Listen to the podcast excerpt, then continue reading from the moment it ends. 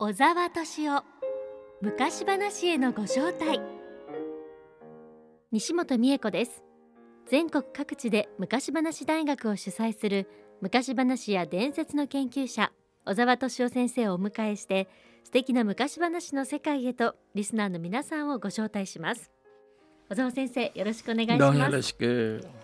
さて先週は小沢先生と赤羽先生が作った絵本のお話聞かせていただきましたが、うん、今週も引き続き、うん、そうなの。赤羽先生のお話を聞かせていただけますか、うん、僕赤羽さんとねあの全部で絵本は3冊作らせてもらったんですよね、はい、でこの間はカチカチ山の話したんだけど、はい、もう一つね馬方山んばという話があってね、これは僕の親友でね佐々木徳夫さんという人がいたんですけどね、はい、あの仙台の方で昔話をたくさん集めた方のねその方がお母さんから聞いた話を本にまとめてものがあるんですよ。はい、その中に出てた話なんですね。であんまりにもいい話なもんでね佐々木さんの許可を得てそのお母さんの話をねこうやって絵本にさせてもらったりあるいは共通語にして僕が語ったりもしてるんですけどね、はい、で僕の大切にしてる話なもんだからねそのまま赤羽さんに絵本にしてもらったの。はいどういう絵になるかなと思ってたのよ。でね馬の足を切るんだよね。あそういうシーンがありますよね。うん、あの山馬が出てきてねその馬の足一本置いてけってもんだから馬の足を切って、はい、で三本足の前に乗って逃げていくって話なのよ。だからそれをどういうふうに描くのかなと思ってねしたらもう見事にちゃんと馬の足を切ってっていうかな、はい、あの日本なら日本の足にしちゃってねでしかも血は流れてないのよ。はって馬の足が見事に切られるんですよね。だけど血は流れてないんですよ。そうですね。だから写実的には語ってないのね。なんか切り細工のようなそう切り紙細工でしょ？パツンと、パツンと切れてるよね。切れてそうなの。痛々しさはないですもんね。昔話ってね写実的には語らないんですよ。はい、切り紙細工のように語るのね。だから血は流れないんですね。だから馬も三本足になっても性能は落ちないわけよ。でそのまま走れる。走ってますね馬はね。だから昔話のねそういう語りの文法を実にね絵本でそのまま体現してくださったんですね。でもそういうシーンを描くって難しいでしょうね。うん、どういうふうに伝えるかっていう僕はねどういう絵になさるんだろうと思ってた本当に。うん。だけども見事にねあの僕は先生とそんな昔話に文法がありますなんて話したことないんだよもちろん、はい、だけども見事にその通り書いてくださいそういう話したことないんですないですよないですよ、えー、全然してないですよ。でもそれをしっかり分かってらっしゃるような気がしますよね。分かってるんですよね。だからすごいなと思うな、うん、すごいなと思う。それからこういうねあ。の下で山んばが甘酒沸かして飲んでるところを梁の上に隠れていた主人公の男がね、はい、屋根の茅を抜いて突っ張突っ張と吸っちゃうんですよ。でその場面なのねこれね。そこは縦にして。縦にページ続けてそうなの。90度あれして縦にして。それで本当に吸ってるでしょシャッとね。はあ高さが出ますねすごいよね。うん。ここのところは本当にあのこんなに長いさ茅があるわけないんだけどもう節もないシャーッとした茅を使ってるし、ね、見事だね。縦に描くっていう発想もすごいですね、すごい高さがよく出てるね。出てますよね、すごいダイナミックな絵本だと思うな。これも餅をつくんとさして食べつくんとさして食べて餅を食べちゃうんですよね。はい、それも見事に定規で引いてるよねこれはね手で引いてないよね。ね。定規で引いてる。見事にね。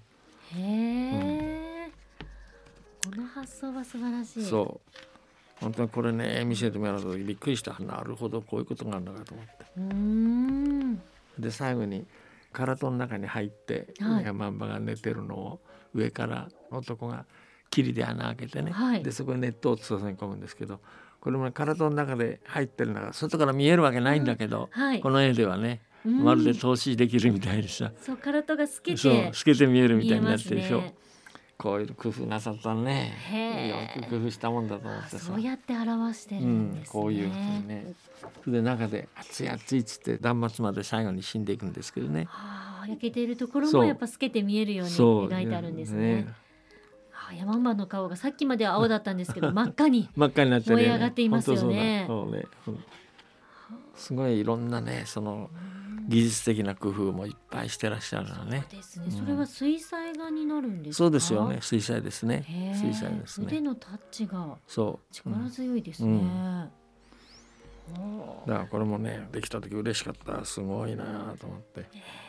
先生の中でヤマンバのイメージがあったわけですよね。そうでしょうね。赤羽先生が書いてきたこの青い顔のヤマンバを見た時はどう思ったんですか？うんうん、いや納得したよ。うん、やうん、やっぱり人によってねイメージ違うからね実物あるわけじゃないから、はい、だからあそうかっていう感じだったよね。へうん、あそうかこれもありだなと思ったね。あそうですか、うん、嬉しかった。それからもう一つはねミルラの蔵っていう有名な日本の話も絵にしてもらったんですよ。はい、でこれはね確か東北の話だったもんでね蔵を開けちゃいけないって言われるんだけども、はい、どうしても開けたくなって、うん、こっそり開けちゃうっていう話なのね。はい。それで一の蔵を開けるとなんとそこはお正月の風景でしたと、うん、それで餅が並んでていろいろあってこうね元の文章はねすごい細かくあったんですよ。はい、で僕はそれ正直に全部文章にしておいたの。うん、で先生に渡したのね。で出来上がってみたらね、はい、もう絵があまりにも立派なもんだからあ文章ない方がいいと思ってね、はい、もう絵に任せようと思って文章ほとんど削っちゃったわけ。え文章は何になったんですか？だからね、はい、最初の1月のとこ一の蔵を開けるとなんとそこはお正月。これだけにしたもうそれだけで。それだけにした。であとはもう全部絵で見てくださいと。いうもう雪景色ね、子供たちが、ね、遊んでる様子が描かれてますけどそれで2月も同じね。二の蔵を開けると節分の豆まき、言ってね元の文章はいろいろあったんですよ。子供は何を投げてこうして遊んでてあったの、それ全部取っちゃったの。えーそれでこの絵に任せたわけ。あまりにも絵が素晴らしかったから。へえ鬼が逃げてる様子、ね、豆まきの様子がね描かれてますね。この蔵を開けるわけだからその蔵のさドアが黒なんだよね。右と左にさ、はい、この黒がずっといくわけね。縁のようになってるね。縁のようになってるね。へこれ効果的だと思うね。すごいなんか奥行き感がありますね絵にねいかにも中よねこれ蔵を開けた中、うん三の蔵を開けると桃の節句って桃の節句の様子がいろいろ文章があったんだけど全部取って絵に任せちゃった。おひな様が 描かれてますね。細かいですね。細かいですよ。一つ一つ本当に丁寧に描いてらっしゃる。そしてここも綺麗ね。四の蔵を開けると花見、お花見の際。一面ピンク色で塗られていて、これなって本当に独立の日本画になるよね。ね。日本画の作品になるよね。これは美しいピンク色ですね。綺麗でしょ。うそれで両脇に黒があるからさ非常に締まって見えるよね、ね、いかにも蔵を開けたって感じがわかるよね。五の蔵を開けると単語の節句。ここもね文章はいろいろあったんですよ。正気様がどうのこうのなんていっぱい書いてあったので、全部取っちゃった、えー、で絵に任しちゃった男の子が、ね、紙で作った兜ですかね、うん、かぶってなんか戦ってるね、ね、遊んでる様子ですね、うん六の蔵を開けると田植え。あちこちでね田植えしてる様子も丁寧に書いてくださって。広々と田んぼが広がっていて、うん、広まっていてね。風景が。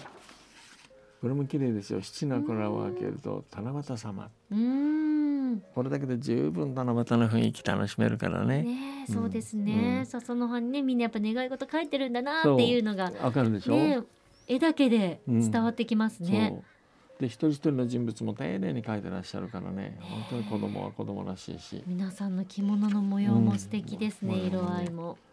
八の蔵を開けると夏祭り。これが見事だと思うんだよね。細かくさ人間の一人一人ちゃんと足まで描いてらしてねはあたくさんの人を描いてますね、う。ん、こういう群衆場面でね本当に見事に描いてらっしゃるだから九王の蔵を開けると大嵐。すごい大嵐が来ました。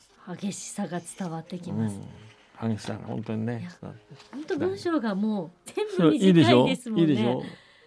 塔の蔵を開けると借り入れもうそれだけでいいんだよ。あとはもうこうやって絵を見てもらった方がその方がよっぽど面白いからねこれはね本当に成功したと思うここすごい十一の蔵を開けると秋祭り秋祭りの様子が一人一人登場人物細かく一人一人書いてんだよね。お祭りの様子。お祭りの様子。そうですね。綺麗にね、男の子、女の子、本当に丁寧に書いてああ、賑やかな様子がね、ねやはり伝わってきますね。うん、場所もね、なんか木が、うん、大きな木がいっぱい並んでいるところ。そう。なんですね。うん、へえ。なんか。お祭りの感じがねよく出てて、まあ、文章なくてよかったなと思ってんだ。あね 本当。確かに伝わっている、若者は最後の蔵へ急ぎました。で最後でその蔵をねはい、開けようとしてるわけよね、うん。だから蔵をでかくこう書いてさ、うん。今まで黒両端だったら今度真ん中にベーンと書いてるわけよ、でも色はもう黒だけなんですそうね黒だけでね。で開けてとうとうミルナの蔵を開けてしまいました。するとって言ってポッと変わってうん。鳥になって飛んでったね。中はからんどウグイスが一羽巣の周りをチーチチーチチーチと鳴きながら飛んでいるだけでしたウグイスは若者を振り返るとあなたはとうとう見てしまったのですねと悲しげに言いました、はいそしてたちまち蔵の外へ飛び去っていきましたその途端家も蔵もみんな消えてって言って最後のページへ行くわけねみんな消えて若者はたった一人山奥の林の中に立っていましたとさ息がポーンと裂けた。って言ってもあ。るんですまた最後はなんか小さな絵になってるところがいいでしょう。いいですね。うん。今までねページいっぱいの絵だったのがちょっと小さくしてふっと色も使わずに。うまいね。その全体の構成もすごい見事だよね。すごいですなんか文章でいろいろ書きたくなるものじゃないですか、うん、そうそうそう、ねそうそう。文章取ってよかったと思って大成功だったと思ってんだ、うわ うん、ー絵の役割が大きいですね。本当そうですね、うん。じっくり見たくなりますねそうでしょ？う、ね。うん、それでもう一つはね最後にこの「明かりの花」というね中国の昔話をうん。君島久子さんが文章を書かれて赤松哲さんが絵を描かれたのね。この話をこの間したんだよね。そ。うですね、うん、これの取材にね、はい赤松先生が現地見たいとおっしゃったもんでで僕もくっついてったわけよ。うん宮族のとこそうろに行宮かれて族へね本当山の中でしたけどね僕はだからこの絵本はとってもね僕の思い出です。わざわざ現地に行ってうん絵を描かれたんですそうよよね。全く現地で僕はもう立ち会ってますからねはい例えばこの市場でねはい。この場面なんて本当に先生がスケッチなさんで僕脇で見てたもん。あそう言われてたそのシーンですか、そうなのこれは。そうなの。あのー地面にね地面にねそう直接ねこう土にこういうのカゴやなんか並べてねはい。でやってて実際にそうだったそうんだよ実ですか。際そうでしたへえ。それからこの中にベッドが何回も出てくるんだけどね、はいそのベッドも先生ねこちらの地方のベッドがどんなものだか知りたいって見たいっておっしゃって実際に見て、それでこういうふうにベッド書いてるおとねお。まあ普通のベッドですけどもね全部枠がこうはっきりしててねね枠があるんですね。それから男の人の労働着ねはい。特に先生それ言ってたね男の人がの労働着はどういうんだかわからないからうん。実際に着てもらってねこういうもの着てもらって、へえ。これはどういう風にそうななんってだよねるんですか。これね袴みたいになってるでしょ？あいわゆるズボンの形じゃないんだよねよくこんなんで労働できるなと思うんだけどあ。ねそうですね。そう裾が広いですよそうね。そう労働着なんですよこれで。実際にねもうスケッチさせてもらってました。なんかリアル感が本当にありますね。これなんかもねこの人はズボンになってるよね、はい。ズボンの。だそういうのもあるしこの女の人のこの形姿これもね着てもらって書いてましたよ。こういうの書いて。それ民族衣装みたいなそう民族衣装ですよね。なるんですね。うん。うん刺繍がしてあるんですか？そうそう。すごい刺繍の上手な民族でね。それとコーラスの上手な。歌が上手だなんか歌っていただいたそうなのって歌ってくれたそうなのね。そうなの。歌ってくれたのそういうすごいね美術的な優れた民族ですよへね。えその絵本の中にはマオタイを飲むとこはないんですか？ないねそれ そはこはないんですね。それはないんだけどね本当そうだね。これとてもいい話でねその美しい花の中から女性が現れてで結婚するんだよね。うんで幸せにしてるんだけども男がだんだんなんていうかな慢心して働かなくなっちゃってで彼女はがっかりしてはい。でまた花に戻っちゃうのね。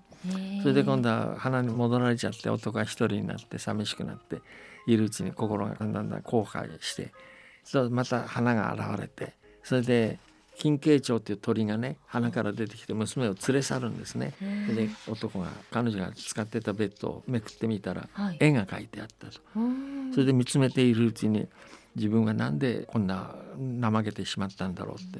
で彼女に逃げられてしまったからね後悔するんですよね。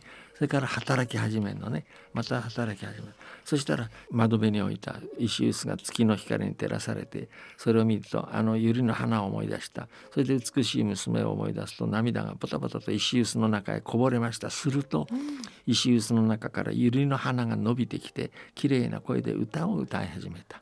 月が一層明るくなった。部屋の明かりもひときわ明るくなった。その時、はい、突然刀身がパッと赤い花になって開きその中にあの娘が微笑んでいました、うん、ね。明かりの花がきらりときらめくと娘は花から飛び降りてそばに寄り添いましたその後二人はいつまでもいつまでも幸せに暮らしたということですよね。その鼻の中から娘が出てきてで彼がその幸せになって慢心してしまうと消えちゃうのね。でまた後悔したら出てきたっていうあいいお話、ね、いい話でしょ、うん、とてもいい話。で君島さんのから聞いたところじゃ、はい、この話をねなんかこう非常に世の中にも絶望してしまった若い男がこの話を聞いてもう一回人生やり直そうと思ってね立ち直ったという感動的な経験が君島さん自身が聞いたんですって、はい、それをそういう話があるんだよね。うん、とてもいい話よ。やっぱり物語が持つ力ってすごいですね。で福音館書店から出てるんですね。これ絵もねさっき言ったように赤羽さんその場行って書いてる絵だからね。